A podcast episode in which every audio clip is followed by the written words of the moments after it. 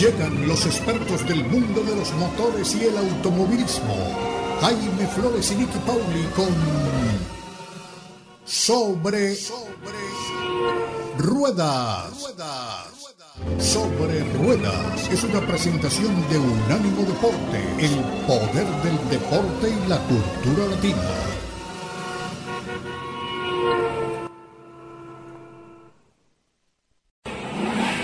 Sobre Rueda. Sobre Rueda. El programa donde rugen los motores.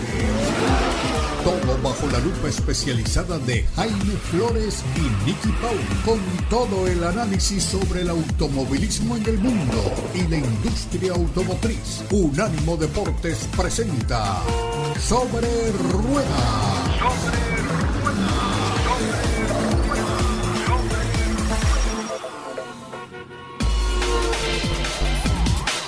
¿Qué tal amigos? Bienvenidos una vez más a Sobre Ruedas a través de Unánimo Deportes. No tenemos cómo agradecerles a ustedes el privilegio de su sintonía. Hoy tenemos un programa cargado de información, de noticias. ¿Qué está pasando con los vehículos autónomos que no acaban de llegar? ¿Y qué está pasando también con los sistemas de dirección autónoma de Tesla que han entrado en dificultades? Han tenido dificultades desde hace ya un buen tiempo. Tenemos los eh, detalles más recientes de lo que está sucediendo con estos vehículos y estos sistemas. También compartiremos con ustedes impresiones de manejo de los vehículos que hemos tenido el privilegio de conducir por estos días. Pero tenemos gran premio de Fórmula 1 hoy en Arabia Saudita y todos los detalles, todas las incidencias están aquí en Sobre Ruedas. Tenemos el privilegio de contar como siempre con Nicky Pauli. Nicky, ¿qué tal? Bienvenida sobre ruedas. Saludos Jaime, es un placer estar contigo compartiendo micrófonos en Sobre Ruedas por Unánimo Deportes en un fin de semana en el que la Fórmula 1 regresa a la pista y regresa para disputar la segunda carrera de la temporada, circuito de Jeddah, el Gran Premio de Arabia Saudí un circuito que no tiene mucho tiempo en el calendario de la Fórmula 1, que ha sufrido algunos cambios en el último año, ya estaremos hablando de esto, y eh, que es eh, uno de los más rápidos en el calendario. Así que creo que hay mucho atractivo, no solamente lo visual, porque la ubicación de la pista eh, es, es muy bonita y realmente nos da unas tomas espectaculares cuando la vemos por televisión la carrera, eh, pero más allá de eso, a nosotros lo que nos importa es la competencia que se desarrolle en el circuito. Esta, como decía, será la segunda carrera de las 23 pautadas para el campeonato de este año y este circuito presenta unos desafíos muy distintos a los que le presentó el circuito internacional de Bahrein, el primero de la temporada, a los pilotos y equipos de la Fórmula 1. Les mencionaba la velocidad. Este circuito tiene unas velocidades promedio que rivalizan con el circuito de Monza en Italia. Es uno de los más rápidos en el calendario de la Fórmula 1, pese a ser un circuito básicamente callejero que está entre las barreras que lo delimitan y que forman esta pista temporalmente. Eh, es también un circuito que tiene un asfalto menos agresivo que el que vimos en, la carrera pasada y esto hace que los equipos no necesiten tantas paradas en los pits. Al menos 10, eh, los 10 primeros que marcaron puntos, que suman puntos, que terminaron el año pasado en esos 10 primeros lugares, todos ellos utilizaron una estrategia de una sola parada en los pits y básicamente los neumáticos que estuvieron utilizando eh, estaban entre el, más duro y el medio. Eh, así que es un circuito en el que no hay tanta degradación. Eh, no, no, nos olvidemos que no se compite a la luz del día cuando más calor hace, sino que ya las temperaturas han disminuido un poco cuando arranca la carrera y esto precisamente también contribuye a que este eh, asfalto no sea tan, tan abrasivo. En la carrera de apertura de la temporada vimos a Red Bull eh, prácticamente tener un fin de semana perfecto. Bloquearon la primera línea de la parrilla de largada y luego terminaron en el podio con un 1-2. Primer lugar para Verstappen y el segundo lugar para Sergio Checo Pérez. Así se ubican, de hecho, en la tabla del campeonato de pilotos en este momento. Max Verstappen lidera el campeonato con 25 puntos y Sergio Checo Pérez está en el segundo lugar con 18. Ese eh, podio lo completó con un muy sorpresivo lugar, eh, tercer lugar, eh, Fernando Alonso. Y digo muy sorpresivo porque esperábamos, eh, por las pruebas pretemporada, ver adelante a la gente de Aston Martin en el paquete intermedio y hacia adelante. Pero em, creo que hasta ellos mismos fueron un poco sorprendidos por este resultado y este tercer lugar en Bahrein. El paquete de Aston Martin parece estar muy fuerte, sin embargo ellos son cautos y eh, los comentarios tanto del piloto español Fernando Alonso como de la escudería en general es que sí tienen un buen desarrollo de auto, sí creen que van a ser competitivos, pero que todavía eh, no hay que cantar victoria. El, auto, como todos los monoplazas de la Fórmula 1 en líneas generales, es más eficiente en un circuito que en otro y ellos esperan que eh, en este circuito en Jeddah, en Arabia Saudí, les vaya también bien. Así que, eh, pero tienen, obvio, eh, algunas, parte de la expectativa de qué es lo que va a pasar y no dan nada por descontado. Les mencionaba también al inicio del segmento, apenas en el saludo, que el circuito de Jeddah ha sufrido algunos cambios para este año. Em, las zonas del, del DRS eh, se han eh, modificado em, para mejorar lo que es el, tema de los adelantamientos. Hay tres zonas de DRS, eh, una que comienza a la salida de la curva 17, otra a la entrada de la curva 22 y otra a la salida de la curva 27. ¿Qué más les puedo contar de esta pista? Se ha reforzado eh, con una barrera de tipo TECPRO eh, instalada en la curva 11. Se ha, reforzado eh, esa salida de la curva, la parte externa de la curva 11 hacia la izquierda. Las paredes han sido realineadas en las curvas 8, 14 y 20 y también en la 23. Así que la 22 se ha movido un poquito la frenada arranca, va, un poquito más adelante, digamos, y también en la, en la T23, en la curva 23. Así que algunas modificaciones que obviamente van a influenciar en lo que será el desempeño de la carrera y las estrategias que sigan los equipos. Hablando de estrategias, ¿qué neumáticos se eligen para esta carrera? Tenemos tres tipos de neumáticos, como de costumbre, seleccionados por la gente de Pirelli se van a estar utilizando el tipo C2, que será el compuesto duro, el C3, que será el compuesto medio, y el C4, que será el compuesto más suave. Algunas de las estadísticas de este circuito Jeddah que apenas eh, está cumpliendo su tercer Gran Premio. Es un circuito joven, un circuito nuevo en el calendario de la Fórmula 1 debutó en 2021, luego se disputó la carrera en 2022 y ahora en esta tercera ocasión 2023.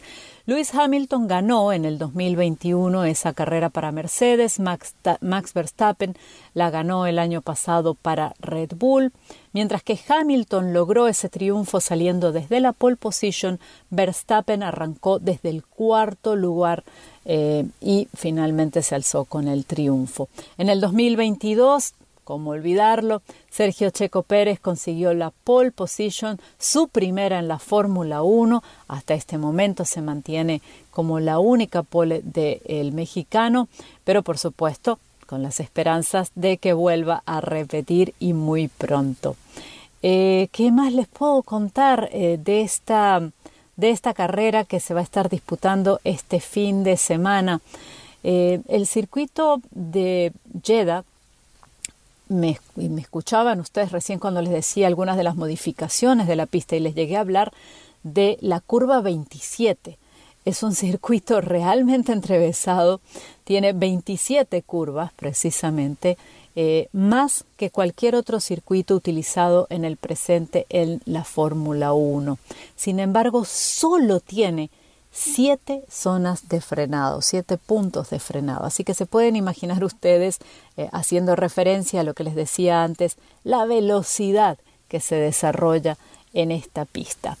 Algunas de las claves que tenemos que tener en cuenta para esta carrera eh, bueno, no solamente lo que les mencionaba recién de la elección de Pirelli para Arabia Saudí, que han elegido la C2, C3 y C4, es una gama de neumáticos más bien blanda, aunque hablemos de un neumático eh, duro, uno medio y uno blando. Esta es una gama de neumáticos más bien eh, blanda. Así que esto hace que, como les decía, sea lo que ellos prevén es una carrera con poca degradación, debido a que hay mucho menos estrés sobre los neumáticos por las características del trazado y la mayor parte de los equipos espera que hagan una sola parada. Así que esa sería una de las claves para la carrera.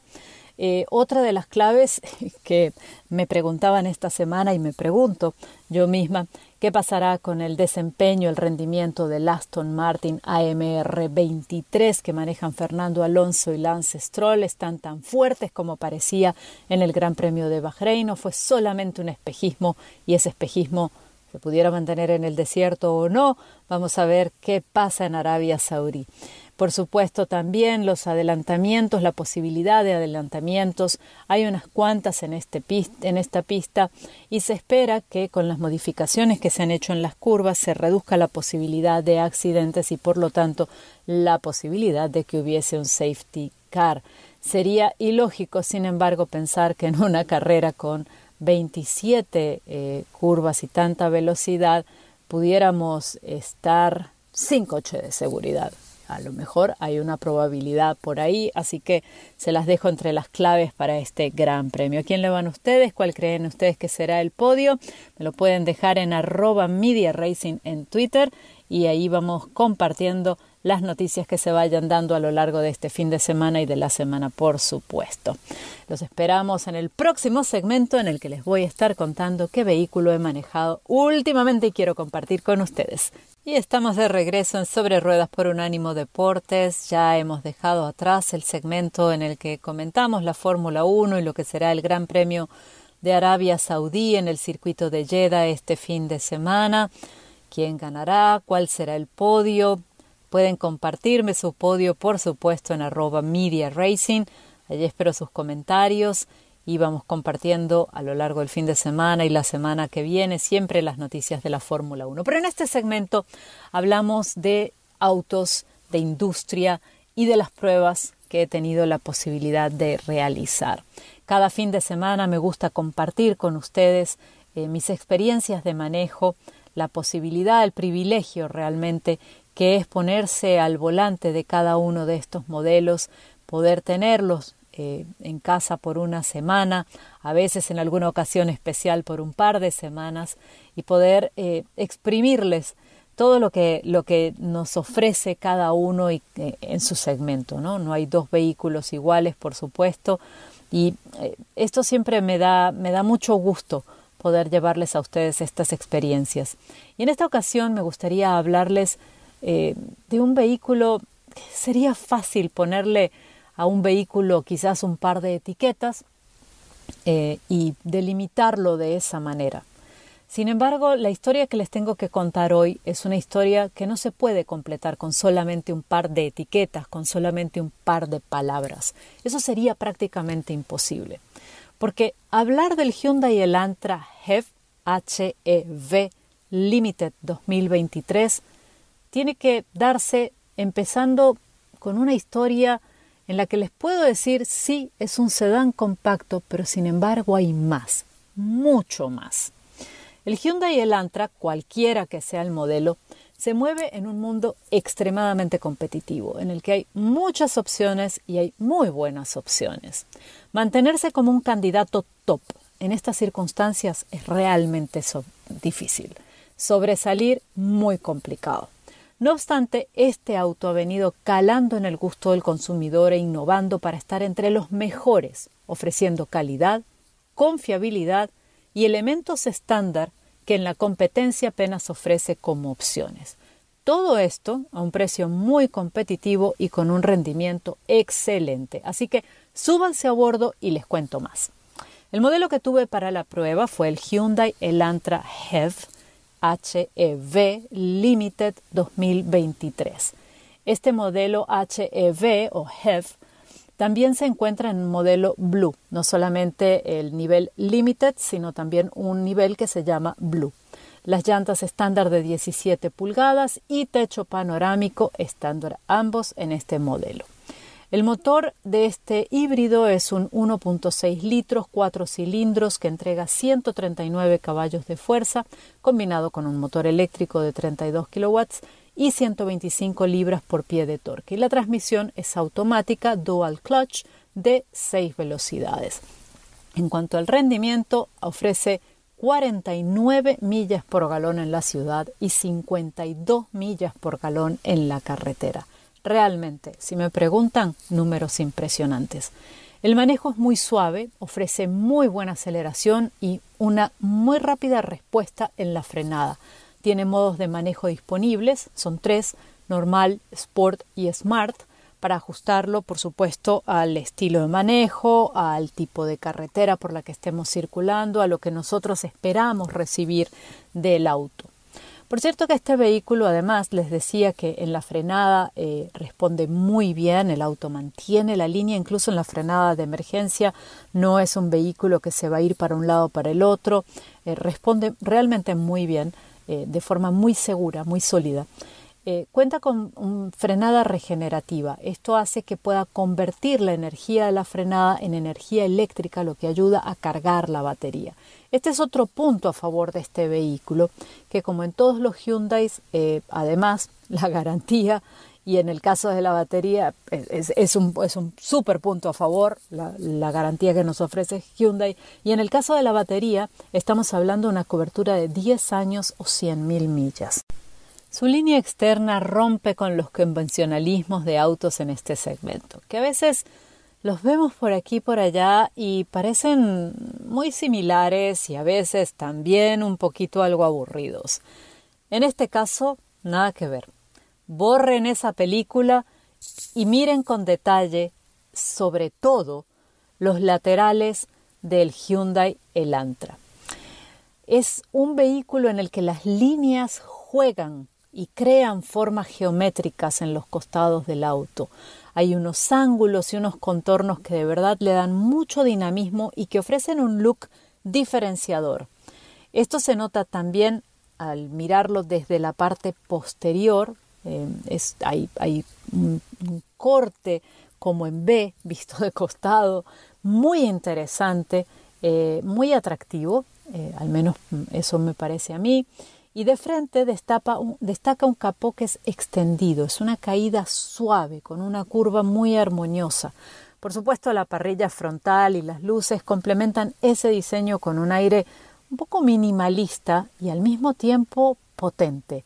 Es una combinación muy extraña. Yo los invito siempre a que miren los autos eh, o los vehículos en general, no con el ojo solamente de la potencia o de si me gusta o no me gusta, sino con este ojo de atención al diseño. Y en este caso, cuando hablamos de diseño coreano, creo que tenemos que poner especial atención porque hay todo un concepto detrás eh, de, de, esto. No es, no es simplemente crear un vehículo atractivo o crear una línea diferenciadora, que es la palabra que utilicé antes, sino que hay un concepto detrás, hay todo un, estilo, hay toda una filosofía de vida, de lo que nos quieren transmitir con esta línea y de lo que esperan que el vehículo represente en nuestro día a día.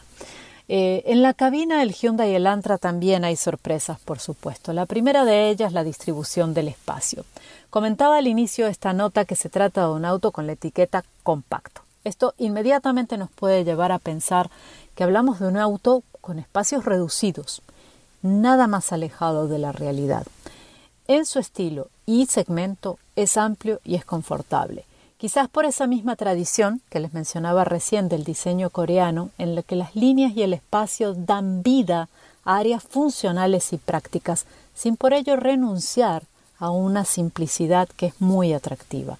De hecho, el volumen para pasajeros es el mejor en su clase, ofreciendo 99.4 pies cúbicos, el mejor en su clase.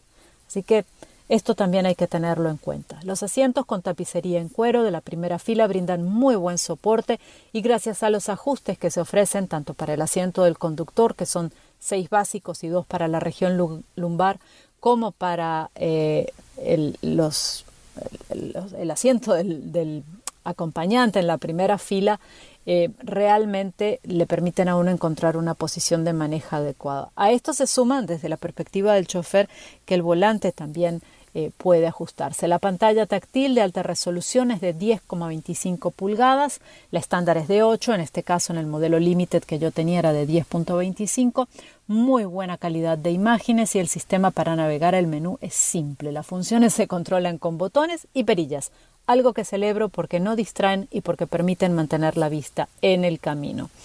Eh, ¿Qué más les puedo hablar de este vehículo? Compatible con Apple CarPlay, Android Auto, hay recarga inalámbrica para el móvil, puertos USB, ah, también tenemos conectividad Bluetooth, por supuesto, controles de reconocimiento de voz.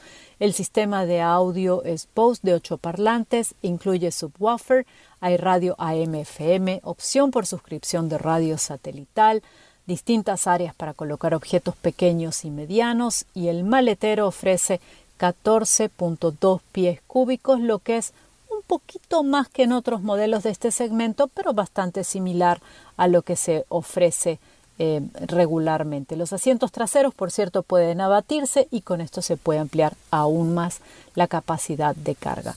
En materia de seguridad, este vehículo ofrece sistema de mitigación de impacto frontal inminente, alerta de tráfico en punto ciego, alerta de tráfico posterior cruzado, asistencia para mantenerse en el carril de manejo, sistema de alerta para el conductor, sistema de monitoreo para bajar del auto con seguridad, en fin, la verdad es que tiene de todo. Y el precio, el precio es súper competitivo. El precio del Hyundai Elantra HEV arranca en los 24.550 dólares. Y en el modelo que tuve yo para la prueba, que era el HEV Limited, incluyendo opcionales, llegaba a los 30.305.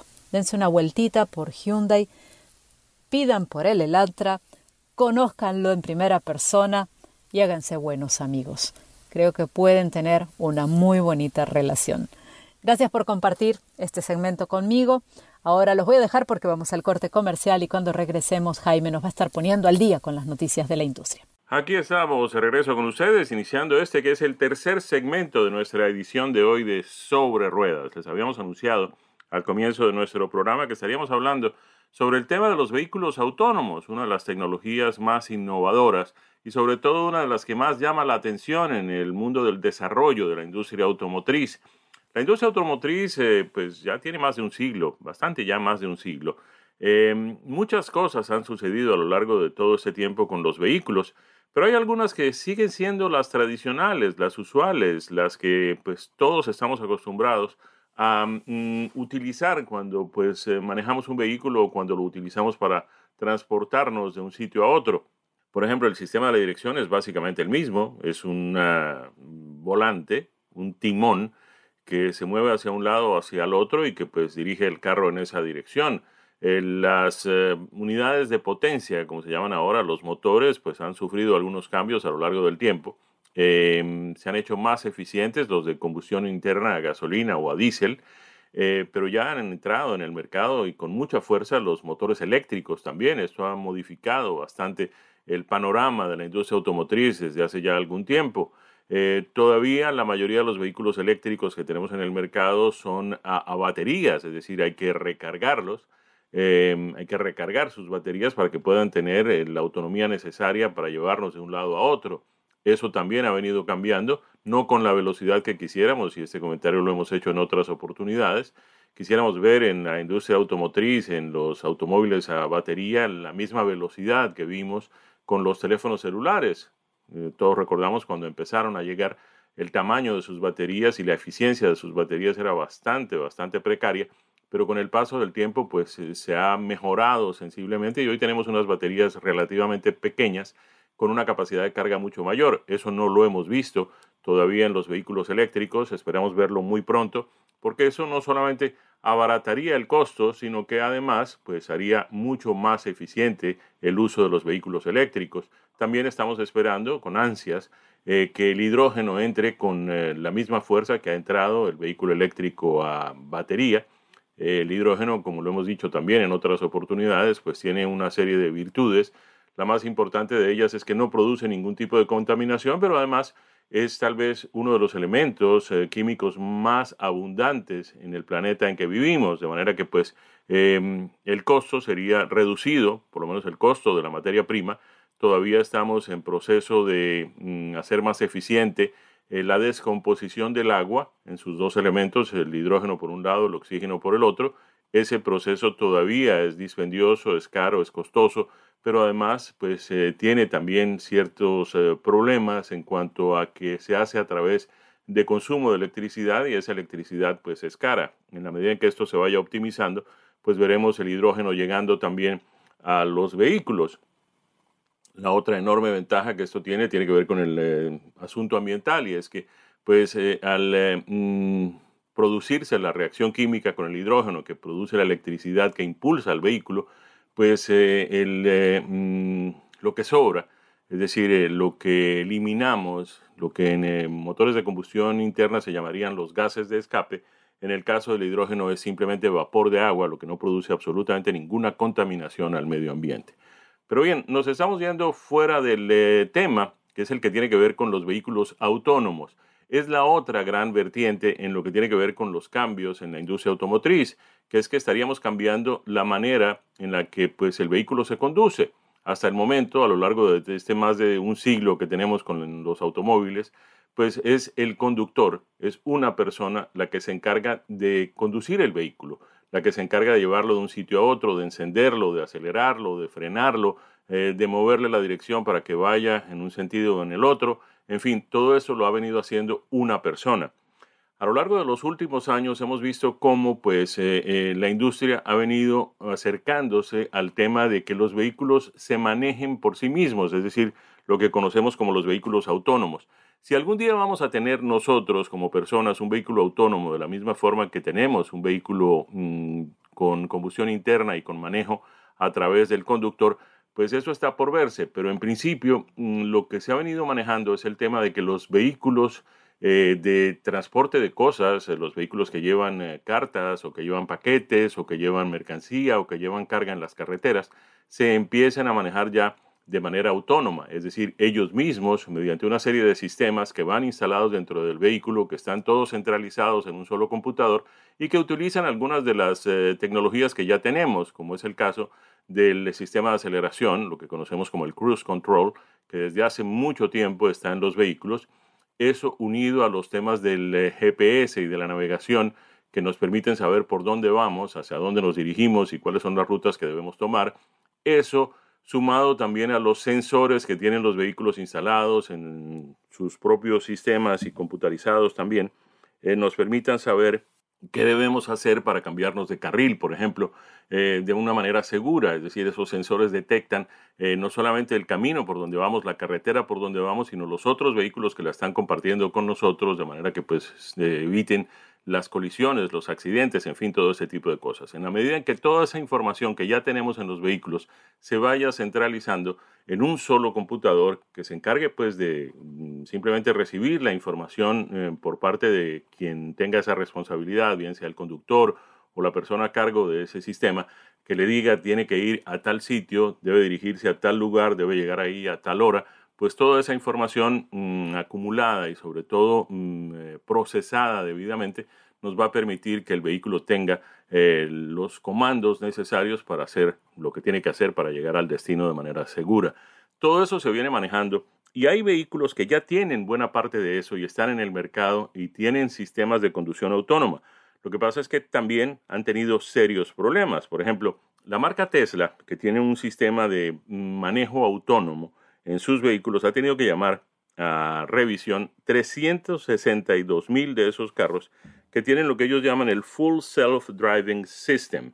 Pues bien, las autoridades en materia de seguridad en las carreteras han determinado que esos vehículos que están equipados con esto, pues tienen dificultades. A ver, la Administración de Seguridad, la Administración Nacional de Seguridad en el Transporte por Carreteras, emitió esta semana una orden para llamar a revisión a esos vehículos porque, según ellos, están creando un riesgo no razonable de seguridad en los vehículos a motor porque se basa en adherencia insuficiente a las leyes de tráfico, de seguridad en el tráfico que hay vigentes y que operan, que funcionan en todas las carreteras. Em, no es solamente una preocupación, aparentemente son varias de estas preocupaciones. Lo que Tesla ha decidido hacer es eh, reparar este, esta anomalía, este problema, sin necesidad de llevar los vehículos a los concesionarios. Aparentemente hay un sistema de software que se puede transmitir a partir de la nube directamente a los, cada uno de esos vehículos y repararía o mm, reconfiguraría el sistema para evitar que estos riesgos se sigan produciendo.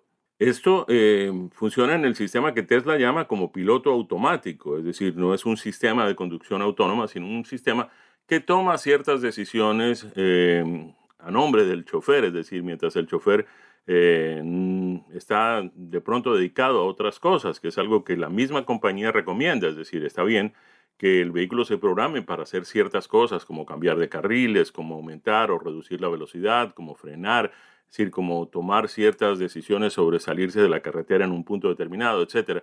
Pero eso no debe significar que el piloto pierda la responsabilidad o simplemente delegue esa responsabilidad o ignore esa responsabilidad mientras va conduciendo. Es decir, no se trata de poner el piloto automático e irse a dormir, como de pronto puede hacer el piloto en un avión, pero no en un vehículo que va en una carretera compartiéndola además con otros vehículos que van muy cerca de él a velocidades distintas y que pueden tomar eh, decisiones muy rápidamente, eh, cambiar sus intenciones de para dónde van o cómo van y en fin, esto podría traer dificultades. De manera que pues Tesla está teniendo problemas con esto y los está resolviendo también. De manera que ya veremos qué pasa con los vehículos Tesla después de resolver este asunto. Nos vamos, cumplimos compromisos y cuando regresemos estaremos compartiendo con ustedes impresiones de manejo del Lexus UX 250 híbrido y también del superdeportivo de Jaguar, el F-Type R.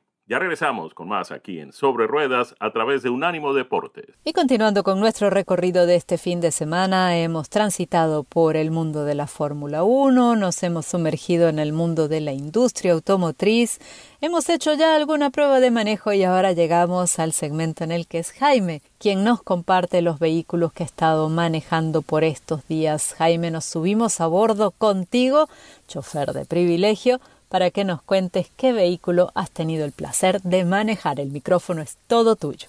Efectivamente, Nicky, sí hemos tenido el privilegio de conducir y de tener en nuestro driveway por una semana un par de vehículos absolutamente excepcionales, cada uno en su segmento. Yo quiero comenzar eh, con el em, crossover compacto híbrido de Lexus, el UX250H. Más adelante estaremos hablando de un deportivo de alto desempeño el Jaguar F-Type RQP.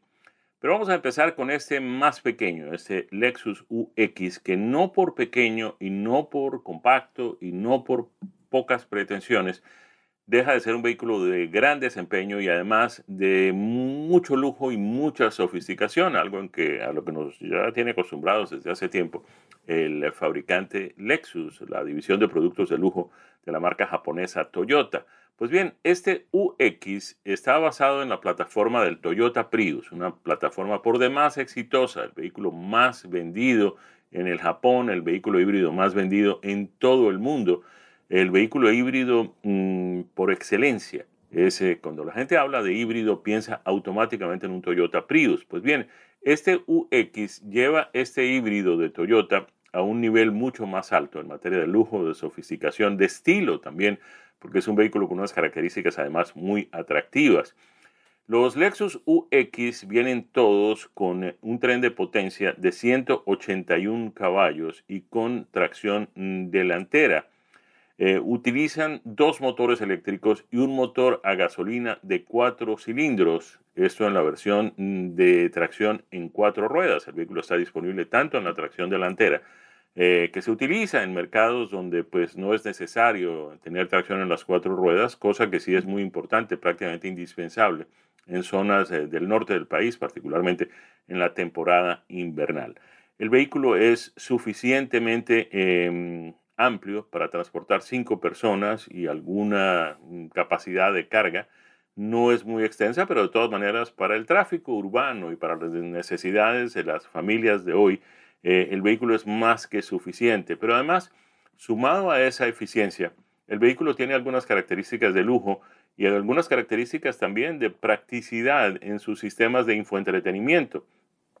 Una, una, pantalla de 8 pulgadas es estándar. En esa pantalla están centralizados tanto los sistemas de manejo como los sistemas de entretenimiento y de navegación, pero esa pantalla podría ser de 12.3 pulgadas. Está disponible una pantalla opcional con estas características. El, Lexus UX 250 viene en cuatro versiones.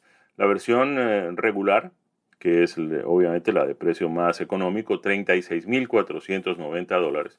Hay una versión premium, hay una versión F Sport y hay una versión F Sport Handling con unas características de manejo realmente excepcionales. Fue la que tuvimos el privilegio de conducir y tiene un precio que comienza en los 43.920 dólares. Les decíamos que el tren de potencia combinado, el motor eléctrico, los motores eléctricos, que pueden ser dos con la tracción en las cuatro ruedas, y el motor a gasolina, podrían dar una totalidad de 181 caballos de potencia.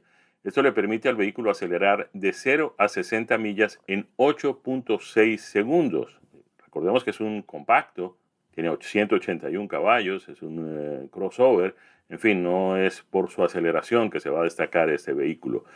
Eh, repetimos, pues eh, tiene el motor de cuatro cilindros a gasolina, la transmisión es continuamente variable con sistema mm, automático y la posibilidad de mm, hacer los cambios de manera manual también a escogencia del conductor. En cuanto a economía en consumo de combustible, eh, tiene un combinado de 39 millas por galón, 41 millas por galón en la ciudad, 38 millas por galón en la autopista. Un vehículo muy recomendable, un vehículo con unas características eh, muy excepcionales en todos los sentidos, no solamente en lo que tiene que ver con la eficiencia, en lo que tiene que ver con la potencia, en lo que tiene que ver con eh, la agilidad en el manejo, particularmente en los ambientes urbanos, pero también con lo que tiene que ver con su muy atractiva apariencia y sus características de lujo y sofisticación que son tan propias de la marca Lexus. Y de este Lexus UX 250H, H de híbrido, nos pasamos a otro que no tiene nada que ver con esta eh, sed de eficiencia que vemos en los vehículos híbridos y a gasolina desde hace un buen tiempo. Este parece ser todo lo contrario. Este es el que nos trae toda esa vibra, toda esa eh, eficiencia, toda esa sofisticación, pero sobre todo ese magnífico desempeño de los vehículos de gran envergadura, los super deportivos que venimos viendo desde hace algún tiempo. Eh, es interesante porque en Jaguar, la compañía británica hace parte del grupo Jaguar Land Rover, que a su vez hace parte del grupo Tata, eh, inversionistas indios que pues han comprado desde hace ya más de una década, casi dos, la compañía Jaguar Land Rover, que estuvo en manos de Ford por un buen tiempo. Pues bien, la gente de Tata decidió que Jaguar y Land Rover tenían que seguir haciendo lo que saben hacer muy bien, que es muy buenos vehículos, y no se han metido en nada, a excepción de este vehículo, según nos dicen, que parece ser la niña mimada del señor Tata, el dueño de todo esto.